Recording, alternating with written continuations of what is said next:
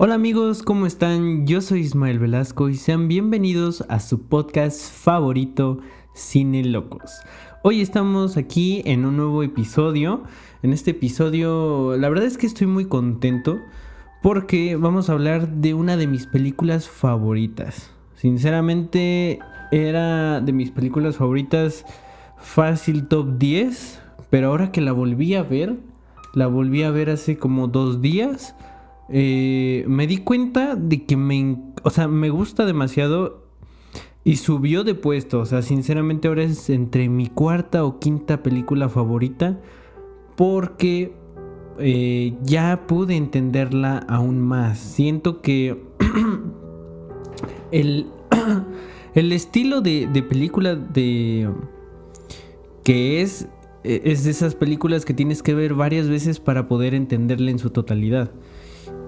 Y con una tercera vez que la vi, que fue la, la, la de hace dos días, siento que ya la entiendo bastante más, incluso a tal punto de poder hacer un análisis, una crítica como la que vamos a hacer ahorita. Les voy a dar mi opinión, porque antes, sinceramente, si me decías, eh, dime de qué trata, dime un análisis, una opinión.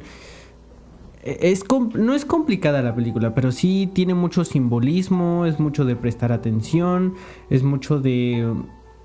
Mm, de metáforas, de mensajes ocultos, que para las personas que les guste este tipo de películas, que realmente creo que son de las que más disfruto, las que tienen varias lecturas, las que tienen mucho simbolismo, mucho significado oculto más que nada, eh, les va a gustar a ese tipo de personas.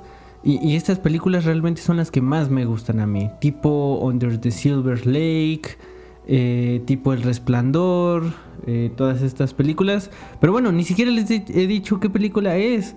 La película es Eyes Wide Shut del director Stanley Kubrick. Es, ya les dije, mi cuarta o quinta película favorita de la vida. Y mi película favorita del director Stanley Kubrick. Este gran director que realmente es mi director favorito, creo que podría decirlo. Y... ¡Wow! O sea, Ice White Shot es la última película del director, es la película póstuma, porque, vaya, cuando apenas acabó la, primera versión de la película, el primer corte, seis días después, él falleció. Eh, hay mucha polémica detrás de esta película. Eh, para empezar es una película fuerte, es una película bastante intensa y fuerte en lo que muestra, porque es una eh, es un thriller, sí se podría decir un thriller erótico, un thriller con muchas cosas sexuales, um, y, aparte en la película hay una gran una escena que, que es muy icónica en el cine y para los eh, um, grandes creyentes de las teorías eh, de conspiración, se dice que esa escena es una... Bueno, a ver, es, una, es una orgía de, una, de un tipo de secta. Ajá, y se dice que esa escena era una, una tipo representación de las grandes sectas de élite que hay eh, vaya en el mundo, ¿no? O sea, en la elite, llámese Hollywood, llámese los Illuminati, no sé qué. Y la teoría dice que los Illuminati mataron a Stanley Kubrick, que lo asesinaron. Eh, según Stanley Kubrick falleció de causas naturales. Pero bueno, esto de que haya fallecido seis días después de la peli y la escena tan controversial y no sé qué, eh, da, da de qué, de qué hablar, ¿no? Tome un poco de agua. Eh, um, pero bueno, vamos a hablar de esta película. A ver, eh, les, les, voy a hablar con spoilers porque tengo que hablar con spoilers de la película. Por favor, véanla. O sea, neta que no se van a arrepentir. Es una locura esta película. Es, es increíble, te deja te deja pensando demasiado, es, muy... es, es, de suspenso. Eh, si te gustan neta esas, ese tipo de películas que, que, te dejan helado de, de que no entiendes qué pasa y realmente te quedas un poco traumado y un poco pensativo esta película es para ti. Además de que tiene un super elenco. O sea, los protagonistas son Nicole Kidman y Tom Cruise. Y en verdad está increíble. Así que vela por favor y luego vienes a escuchar este podcast. Y si neta no te importa la peli, pues aún así quédate. Porque chance te puede, te puede interesar después de que hayas escuchado esta, esta plática. Um, a ver. Iniciamos. Los protagonistas son Tom Cruise y Nicole Kidman. Tom Cruise interpreta al Dr. Bill y eh, Nicole Kidman interpreta a Alice, su esposa. Eh, tenemos este matrimonio que es de una clase media alta, digamos, de la clase alta más o menos, porque el Dr. Bill le va bastante, bastante bien. Vemos que es un, es un bro que pues no le falta el dinero un doctor con bastante prestigio, sobre todo porque sus pacientes vemos que son, son adinerados, ¿sabes? O sea, son pacientes que tienen mansiones y eh, él va, este, él va a, hacerles eh, consultas privadas, ¿no? a domicilio a esta gente. También vemos que tiene su consultorio, ¿no? Para gente más de la clase media, pero eh, también tiene sus, sus pacientillos VIP, ¿no? Y son gente adinerada, como les digo, con mansiones, que se ve que son empresarios, vaya, tampoco no son de la gran realeza, ¿no? Pero sí vemos que son adinerados y este doctor tiene muy buena reputación.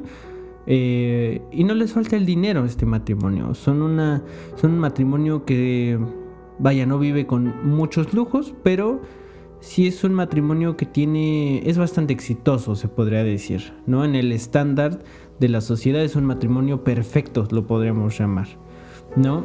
Y primeramente ahí va la crítica, ¿no? Nos plantea este matrimonio que socialmente se podría haber eh, aceptado eh, en su forma de éxito, ¿no? Es el doctor Bill, eh, doctor de medicina, con pacientes buenos, bastante bien, estable económicamente, con una hija, eh, atractivos los dos, tanto Tom Cruise como Nicole Kidman. Eh, Nicole Kidman es la ama de, de, casa, ¿no? Que vaya, esta película salió en el 99. Eso en ese tiempo era, no estoy diciendo que es lo correcto, pero bueno, estandarizado socialmente, se les veía como la pareja ideal, el matrimonio ideal. Ahí va la primera crítica, ¿no? Ah, que aparentemente son perfectos, pero vamos a ver que no lo son, ¿no? Eh, la película inicia con una, una fiesta a la que son invitados por uno de los pacientes de Bill en la cual, vaya, es una fiesta de bastante prestigio, ¿no? O sea, es en la mansión del paciente del doctor Bill, que es Víctor, que sí es un personaje importante, es Víctor. Eh, están en su mansión, eh, vemos que todos vienen bastante bien vestidos, ¿no? Smokings, vestidos eh, bastante bonitos, bastante... vaya, de, dinero se ven, ¿no? O sea, es una fiesta acá de prestigio. Entonces son invitados a esta fiesta y de pronto al doctor Bill lo llaman, lo llama Víctor em, que vaya a su habitación porque según se sentía mal. Después vemos que no se sentía mal, que más bien la que se sentía mal era, era una chava que tenía ahí que se había drogado, se había sobrepasado con las drogas con las que él estaba pues teniendo relaciones y él no sabe qué hacer. Obviamente no puede llamar al doctor o algo así porque tiene que guardar las apariencias y por eso llama al doctor Bill. Entonces así Bill se separa de Alice eh, y Alice pues queda sola un ratillo por ahí y hay un bro que por ahí la ve y... Eh, ah, no, no, no, para esto primero, esto, es primero. Este... Um, se separan. No es cierto, es que no me acuerdo bien la acabo de ver. Este, no me acuerdo si antes o después de que llamen a Bill, él estaba con unas chicas que le andaban tirando bastante el perrillo a Bill. Y gracias a que... Ah, es claro, claro, es que ya, ya me acordé. Primero Bill se encuentra un amigo antiguo de, de la universidad que también iba a ser doctor y a la mera hora fue pianista, ¿no? Él, es el pianista de la fiesta y se lo encuentra. Y ahí Alice le dice, ¿sabes qué? Tú ve a saludarlo, yo voy al baño. Dicen, ok, ahí es donde se separan. Entonces Bill va a saludar a este bro, después por X o Y como que se distrae, ya no encuentra a Alice. Y eh, se queda hablando con dos chicas, ¿no? Dos chicas que, a ver, eh, esto no es coincidencia, o sea, se nota que es la intención. La intención es que las chicas sean muy sexuales hacia Bill. Que, le echen miraditas, que estén así muy acá. Vaya, se nota la intención de las chicas. Y también un poco... Lo sorprendente es que también... Eh, también de Bill, ¿no? Bill se deja, se deja querer, se deja consentir. Que vaya, como que no da ninguna ninguna entrada, pero también no dice que no. O sea, se deja ahí querer. Y en ese tiempo Alice los ve. Y Alice también se encuentra con un bro, con un señor eh, alto, adinerado también se ve. Que es así bastante deporte. Pero también se ve que el bro, o sea, le brillan los ojitos cuando, ven a, cuando ve a Alice. Y obviamente quiere... Ya saben, ¿no?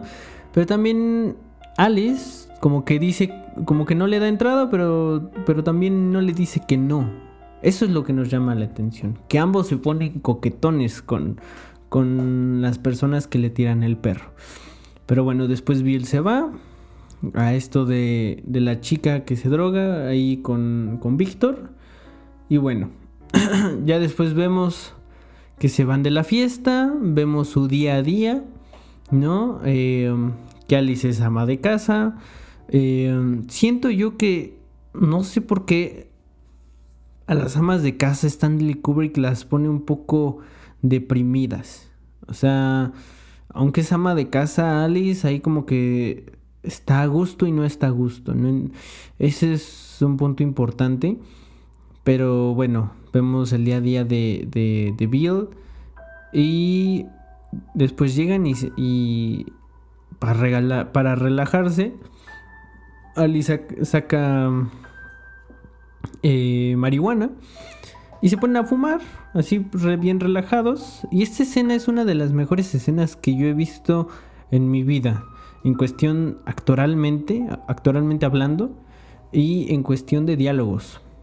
¿Por qué? Porque Alice le plantea una, una fantasía sexual que ella tuvo el verano pasado con un bro con un bro que conocieron en donde se fueron de vacaciones, ¿sabes? Y lo que te quiere dar a entender es que Bill, que lo que le quiere dar a entender a Bill es que no esté tan seguro de sí mismo que a una mujer también no le puede ser infiel, ¿saben?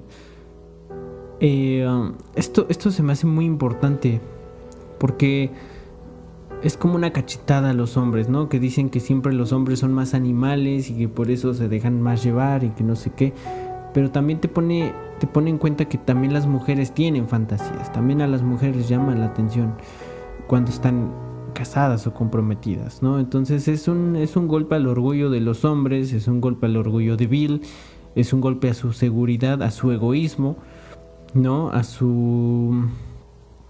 Eh, no sé cómo decirlo, pero bueno. Se me hace muy bueno ese comentario. O sea, ese diálogo está muy bien hecho.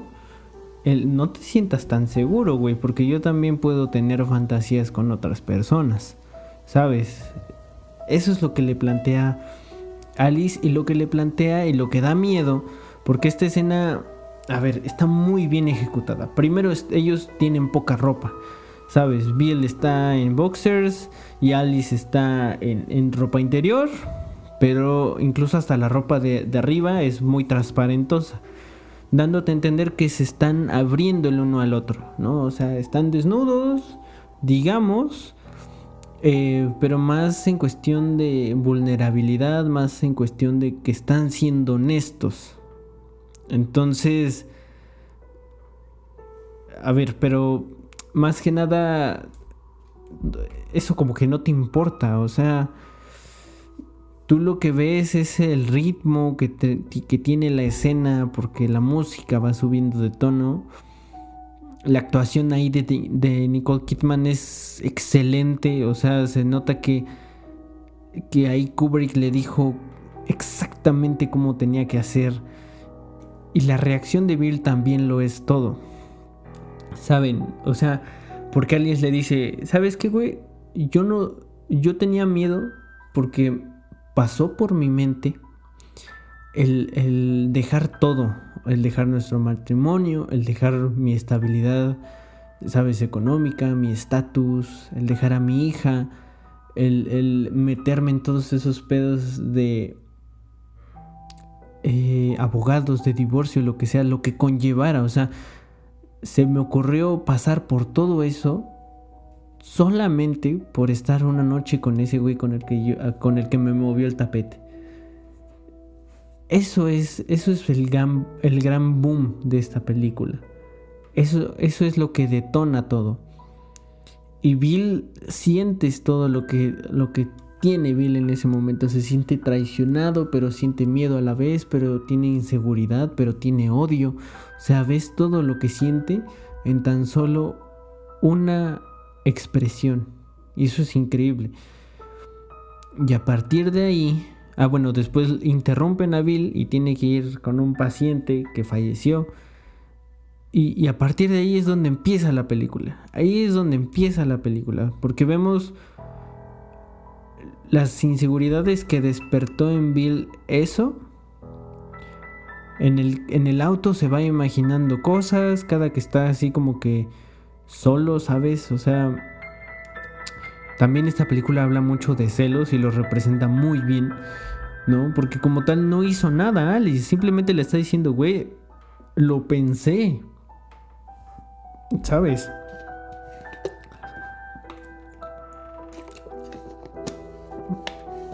Tomé otra vez agua. Cuando me quede callado es porque tomo agua. Um, lo pensé, güey. Entonces vemos las inseguridades que pusieron a Bill, ¿no? Y todo eso pasa en una noche, ¿no? O sea, se va Bill, tiene que ir con este paciente y a partir de ahí es donde empieza la película. O sea, a partir de ahí es una noche vagando de Bill porque ese comentario, esa confesión de Alice le movió todo su mundo le movió todo lo que él, tenía como seguridad, todo lo que él sentía, todo. Y a partir de ahí, la chava con la que, del paciente que falleció, este, dice que está enamorado de Bill y Bill pues obviamente no le corresponde, ¿no? Y ya de ahí como que hay un momento incómodo y se va. Después caminando se encuentra a una prostituta, que es Domino y también se le, echa el perro. Y él dice, órale va, se sube a su, eh, a su edificio. No pasa nada porque ahí le llama Alice y le dice, oye, te vas a tardar en lo del... Vaya, como que querían ya llevárselo al funeral o algo así. Entonces le dice, no, pues sí, no, sigo aquí. Y no, ya estaba con esta prostituta, con Domino. Y, y aparte también esa parte es muy sexual, o sea, lo sexual como que aquí se, se representa con morado. Porque la, la chava tiene un, un, vestido morado y es, es, muy atractiva y aparte también es muy sexual su actitud hacia Bill. Igual que las primeras dos chicas, ¿sabes? Es, es la, esas, ese tipo de, de, miradas, de tentación, de, de seducción. Y al final también no pasa nada. Y después se encuentra con su amigo, el amigo que se había encontrado en la fiesta, ¿se acuerdan?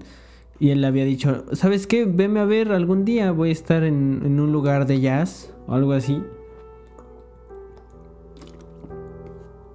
Y Bill encuentra este lugar y dice, ¿por qué no voy a ver a, a mi amigo?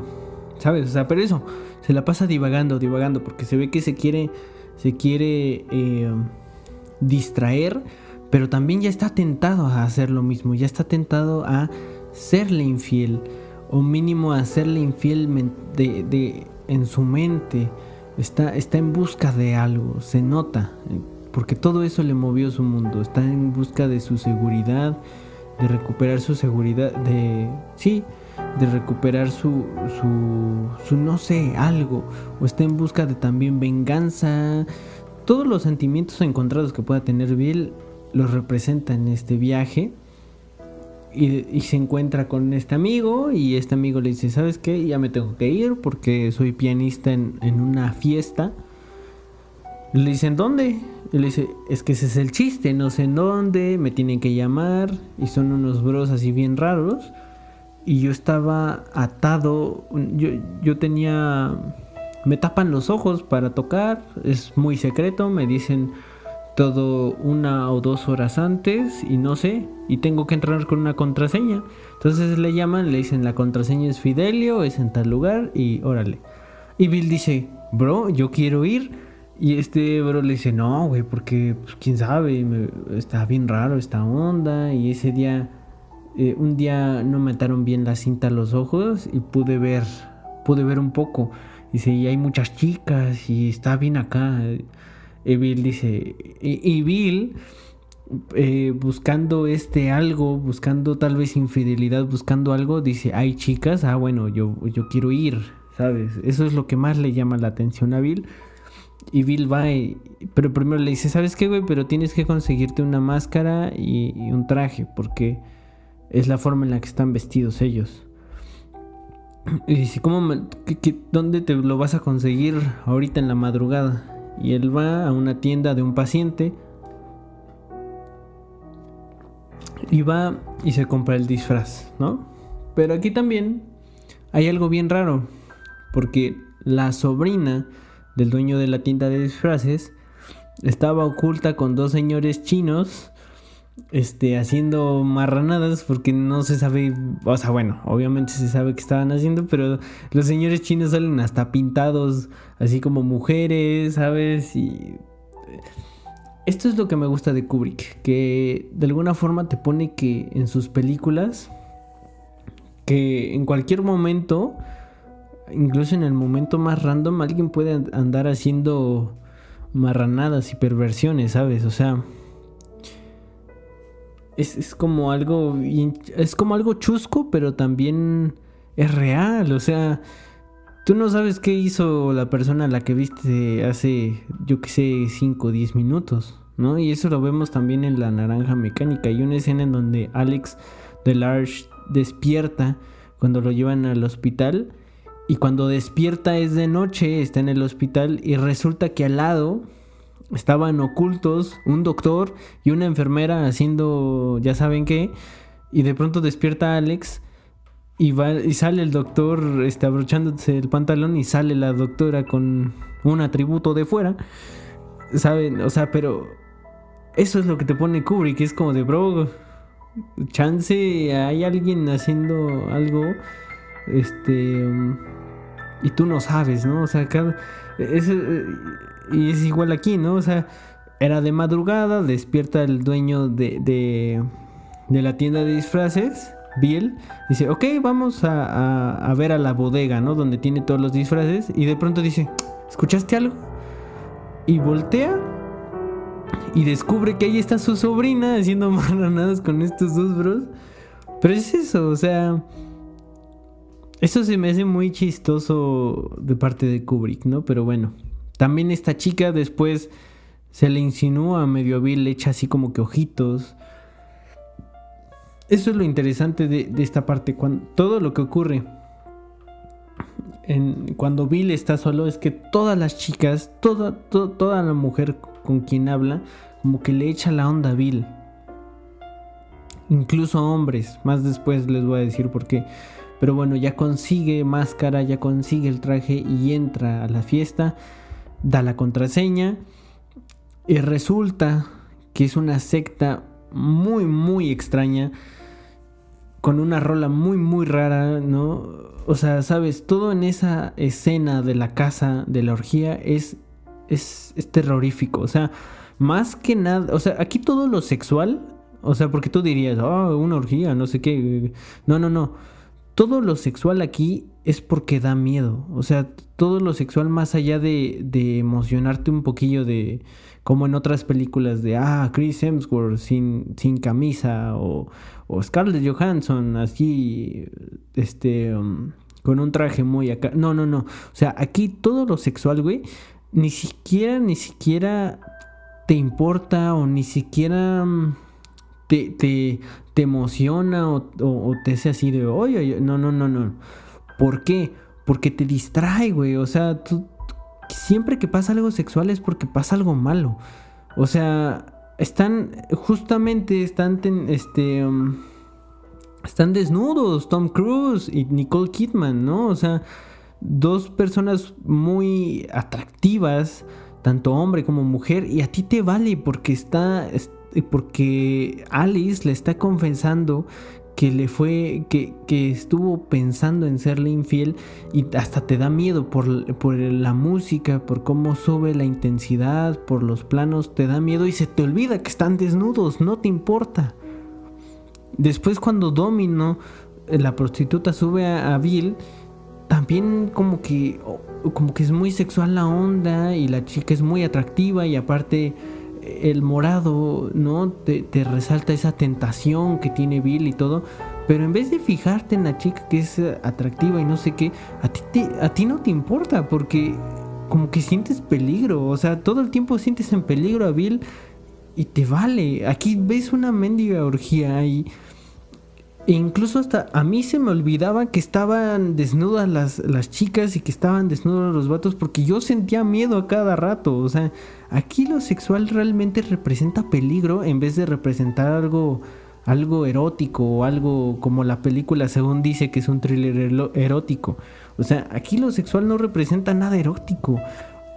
Se contrapone a otras sensaciones que son más predominantes y que rechazan a lo erótico y que nada más es como que un pretexto para que te, te, saque de onda en tu mente. O sea, estás viendo una, una, una, una orgía con, con chicas que, que, vaya, están todas desnudas. Y, y, y, todo eso, pero es, es, bien, es bien macabro y se te olvida, o sea, se te olvida, nada más puedes ver las, las máscaras todas espeluznantes y como que deshumanizan a las personas. Hay una escena en donde unos vatos voltean a ver a Bill desde arriba y esa escena me da un miedo que no tiene ni idea, o sea, me inquieta, es inquietante, esa es la palabra, es inquietante, o sea, no entiendes por qué es tan inquietante si nada más lo saludan, pero la forma en la que lo voltean a ver tan lento, el zoom, el zoom in hacia ellos y las máscaras y todo esto y la rola bien bien este bien espeluznante y luego la chica a una chica salva a Bill le dice, "Oye, güey, ¿tú qué estás haciendo aquí? Tú no eres de aquí." Y dice, "¿Cómo sabes si tengo una máscara, no? ¿Cómo me vas a reconocer?" Incluso también pues no sabes quién es la chica, porque todo el mundo lleva una máscara. Pero bueno, al final descubren a Bill y le piden otra contraseña. Resulta que no había, pero bueno, ahí Bill dice, no, pues no me la sé. Y le dicen, a ver, bro, te tienes que ir, güey. O sea, tú no eres de aquí.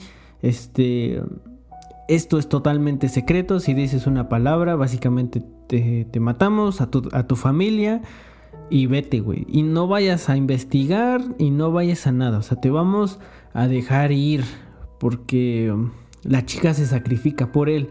Dice, a ver, da gracias, güey, que te vamos a dejar ir. Pero te vamos a andar checando, güey. Y cualquier cosa que pase, neta que no te la vas a acabar. Y se va Bill todo sacado de onda, todo, todo, todo asustado. Y ya, y después resulta, el otro día, devuelve el traje. Y está bien raro porque vuelven a salir los estos bros chinos con la sobrina del dueño de, de la tienda de trajes. Y resulta, o sea, parece bien raro porque parece que ya todo bien, ¿no? Y, hasta él le dice, oye, pero estos bros, hasta ibas a llamar a la policía y todo. Dice, no, no pasa nada. Y luego él investiga en dónde se iba a quedar su amigo, el pianista, que estaba en un hotel. Va al hotel. Y aquí es donde les digo, el recepcionista es gay. Y también se ve que como que le tira la onda a Bill. O sea, aquí todo el mundo le tira la onda a Bill. Eh, pero bueno, el recepcionista le dice, ¿sabes qué, güey? Vinieron unos güeyes por eh, tu compa, el pianista, y, traía un moretón en la cara y se lo llevaron al aeropuerto. Entonces te dan a entender que descubrieron que él fue el chismoso y que por eso Bill descubrió la secta y que este um, y que seguramente lo mataron o, se lo llevan o lo obligaron a irse ya o no sé, ¿no? Pero bueno, después descubre que también como que se queda no sé si medio enamoradillo de, de Domino, que era la prostituta o no sé, pero va y le quiere regalar como unos pasteles, no me acuerdo qué le quería regalar y resulta que no está, resulta que está su amiga y también su amiga le tira la onda, ¿no? Pero después ella, ella le dice, este, ¿sabes qué? Te lo voy a decir. Eh, Domino tiene, tiene VIH. Hoy fue y, le dieron sus resultados y resulta que tuvo VIH, ¿no? Eh, um, y, él se, saca de onda porque, claro, o sea, él no tuvo relaciones con ella, pero estuvo a punto, estuvo a punto. Y por eso es eso, e, e, es, esa sensación que aunque la situación era muy sexual y muy, muy tentadora y muy, muy seductora, tú siempre te tenías miedo, no sabías por qué. Ah, pues al otro día ya sabes por qué era. Al otro día ya sabes que era porque si Bill tenía relaciones con Domino, iba a tener VIH. Entonces, eso se me hace increíble, o sea, eso se me hace increíble que, que con recursos cinematográficos como la música, los colores, la forma en la que está la cámara, la forma en la que se acerca o se aleja de con zoom in o zoom out y, toda la puesta en escena, los diálogos, todo, todo eh, cinematográficamente hablando te habla de peligro, peligro inmediato o peligro, eh, vaya, de más tarde, ¿no? como en esta escena que les digo con Domino. O sea, tú no entiendes por qué sientes peligro, tú no sabes por qué te sientes con miedo o asustado. Si es una escena muy muy erótica, muy así, ah, pues ya lo sabes al siguiente día. Al siguiente día se te revela que Domino tenía VIH, ¿no? Eh, y bueno, eh, también resulta que una modelo fallece ¿no? Eh, causas misteriosas y resulta que esta modelo era la chava que salvó a Bill en la secta y resulta que esa chava que salvó a Bill en la secta era la chava que él que, que se había drogado en el baño de Víctor en la fiesta del inicio. Porque después él va con Víctor Víctor lo, lo manda a llamar y, resulta que Víctor es parte de la secta y le dice, güey, yo sé que fuiste porque yo soy parte de la secta y te voy a decir que ya no te andes metiendo en cosas porque estas personas son muy peligrosas, este, son muy influyentes y, si ven que sigues este, investigando, te van a matar o van a matar a tu familia o no sabes ni qué te vayan a poder hacer. Y este y le dice, "¿Y sabes qué? Esta chava era la que se drogó en mi baño." Y le dice, "Oye, pero la mandaron a matar o qué rayos?" Y dice, "No, no, no." Dice, "Ella, pues quién sabe, o sea, tú la viste, ella era drogadicta." Entonces, igual y se se se, se murió, ¿sabes? Así y, se, es una coincidencia, es una coincidencia. ¿sabes? O sea, pero obviamente la mandaron a matar. Y después, no es cierto, antes creo, Bill va a la casa en donde fue, en donde fue la orgía, y llega un bro bien misterioso y le da un sobre y dice, Doctor Bill no sé qué, o sea, saben su nombre. Dice, ya no esté con sus investigaciones o las consecuencias serán terribles. Segunda, segundo aviso. ¿sabes? O sea, eso es como, damn. Y luego hay una parte en donde están siguiendo a Bill, un, bro, un pelón, con, con, con saco y está bien chistoso porque Bill llega a un puesto de periódicos como para distraerse y el, pues, y el periódico que agarra dice algo en inglés que es como en español algo así como es suertudo de estar vivo. Es como de bro, fuiste suertudo de estar vivo por andarte metiendo en cosas que no. Y luego el clímax, pa. El clímax llega cuando llega a su casa, ¿no? Eh, y en la cama en donde está Alice dormida, al lado está la máscara, la máscara que había ocupado él para ir a la secta. Y resulta que esa máscara él la había perdido. O sea, cuando fue a dejar el, traje con, con, en la tienda de disfraces, él encontró la máscara y dijo, no, pues la perdí. Y resulta que allí estaba la máscara. Así que, a ver, ¿cuál será la, la teoría? O, le dejaron la máscara porque es, una, es un tercer aviso, no es una tercera advertencia, o Alice eh, un año atrás, cuando fue lo, lo, de la fantasía sexual, ella también había ido a la secta y ya sabía. O, o es un sueño, porque mucha gente, es, mucha gente piensa que, que, la película es todo un sueño erótico de Bill. Por eso todas las chicas le tiran la onda incluso hasta el, hasta el recepcionista que es gay. Eh, y por eso es, es a veces como que tan, tan random, tan chusco lo que le está pasando, tan, eh, no sé cómo decirlo, tan bizarro. O sea, y que por eso eh, todo es un sueño. Porque aparte todo lo malo ocurre en una noche, ¿sabes? Entonces, aquí es donde hay muchas teorías, ¿no? Pero bueno, eso me encanta a mí. O sea, según yo, mi teoría es que hizo una tercera advertencia por parte de la secta. Pero bueno, ya cada quien tendrá su, teoría.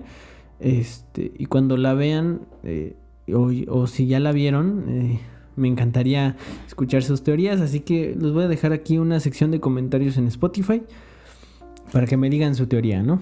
Pero bueno, este. Y al final le cuenta todo a Alice. Y se van a los regalos de Navidad. Porque, ah, por cierto, toda la película ocurre en Navidad. Y cada que hay algo como sexual, hay luces de Navidad. Y saben, en la única parte en donde no hay luces de Navidad es en la secta. Porque eso, digamos que es la... Eh, está bien chistoso, porque es la parte más sexual de la película, donde ves más desnudos, donde ves más chicas desnudas, donde ves incluso a, las personas teniendo relaciones y no es sexual. O sea, es como que hasta de miedo, porque es deshumanizado y, y, se comprueba con esta teoría de las luces de Navidad. Ahí no hay luces de Navidad, porque ahí no hay algo como...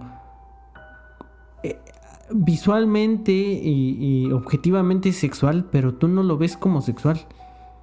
¿No? O sea, ahí es el único lugar en donde no hay luces de Navidad. Incluso el color rojo aquí en, toda la película representa peligro. En todas las situaciones de peligro hay el color rojo. Y el color azul siento yo que es como calma o como honestidad o no sé. Porque nada más lo hemos visto. El color azul nada más se ve en la casa de Bill. Las luces. La luz que, que, sale como del exterior es como azul. La puerta de la casa de Bill y de Alice es azul. Entonces, no sé, aquí todos los colores, aquí los colores rojo y azul son muy importantes. Incluso el morado, el morado como que representa tentación, como que esa parte sexual, porque es el vestido de, de domino, es también...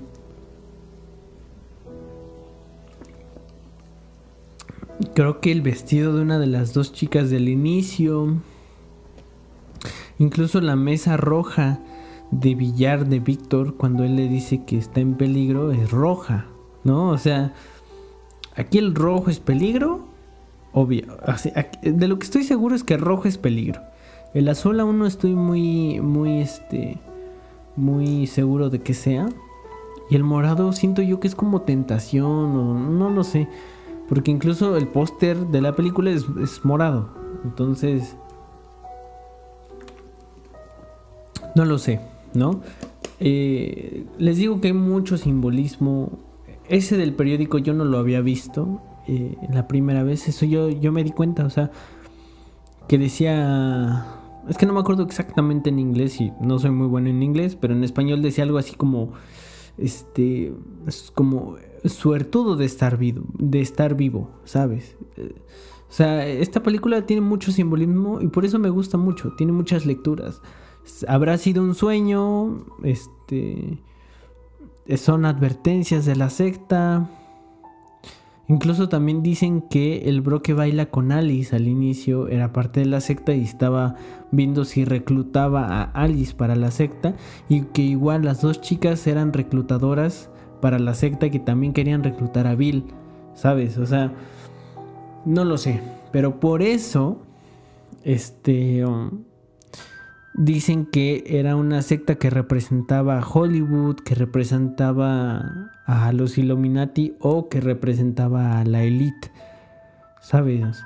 Porque se dice, se dice y a mí sí me consta, sí siento que, que haya este tipo de grupos con ya mucho dinero, muy influyentes, que claro que van a ser marranadas este, de forma secreta y así y que se dice que Stanley Kubrick por eso ya no regresó a Estados Unidos. Porque él no quería él no quería ir a Estados Unidos. Este. E incluso hasta cuando le dieron un premio, varios premios, él no iba a recogerlos porque no le gustaba ir a Estados Unidos. Él salió de Estados Unidos como en los 60 y ya no regresó, todo lo grababa en Inglaterra. Él decía que tenía miedo de, Estados Unidos o que había visto este tipo de sectas o este tipo de cosas macabras y oscuras en Hollywood y, en la elite que ya no quería regresar y que por eso lo mataron. Entonces no lo sé. Pero bueno, en verdad esta película... Ah, y el final, el final es un súper chistazo, es un súper comentario irónico y, e increíble y todo. O sea, yo les conté la película como pude, ¿no? Pero también véanla, realmente véanla. Y siento ya que con este análisis así, que ya tengan ustedes en mente que los colores representan tales cosas y todas estas teorías, siento que la van a poder ver mejor. Si no la han visto y si la han visto, pues no, no, no me dejarán mentir. Esta película realmente es, es muy buena y aparte sí es muy inquietante. A mí me encanta que sea tan inquietante que me saque de onda, que incluso me diga así medio perturbado, medio con miedo, así como paranoico. Pero bueno, creo que esto sería todo. Es un episodio muy largo, pero espero que lo haya hecho interesante, espero que les haya gustado.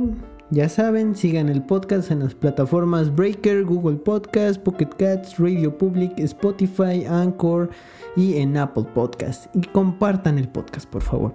Espero que les haya gustado. Ustedes me escuchan en el siguiente episodio. Adiós.